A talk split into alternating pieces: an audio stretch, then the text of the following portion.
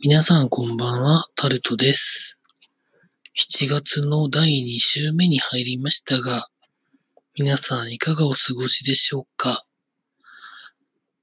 私は、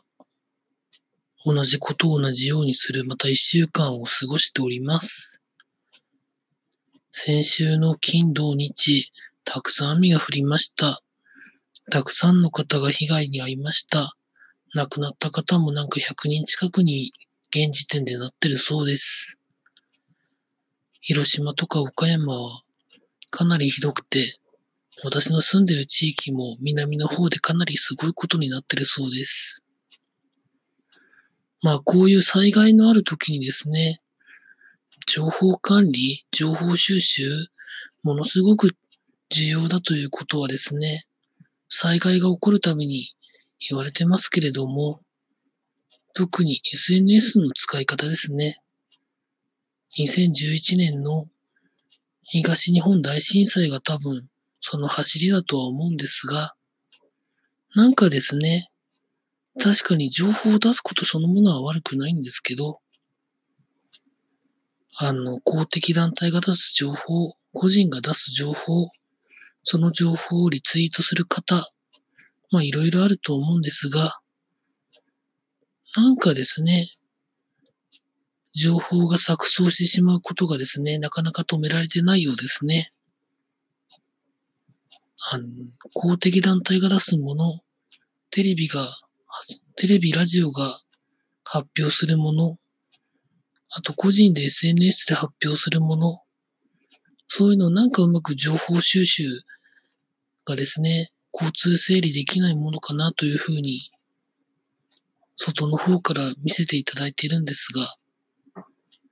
私自身はですね、SNS で発信されているそういう災害情報に関して、リツイートすることは、やめることにしております。なぜかというとですね、ちゃんと裏が取れてる情報かどうかがわからないものをですね、投げ、あの、RT、リツイートするとですね、それに対する責任が取りきれないなと思うからです。まあ、いろんななんかおかしいなんか言い方になっておりますが、とにかく、災害時の情報は、一箇所に集めて交通整理してから出した方がいいんじゃないかなというふうにそういう結論になんか達しているところです。私自身の考えですけれども。要は、早く集めて、分析して早く発信することが一番いいんじゃないんでしょうかね。というふうに、金土日の雨の情報をですね、いろんなところから情報を見ながら思ってしまいました。というところでございました。本当に被害に遭われた皆さんにおかれましては、本当亡くなった方々もそうなんですが、これからですね、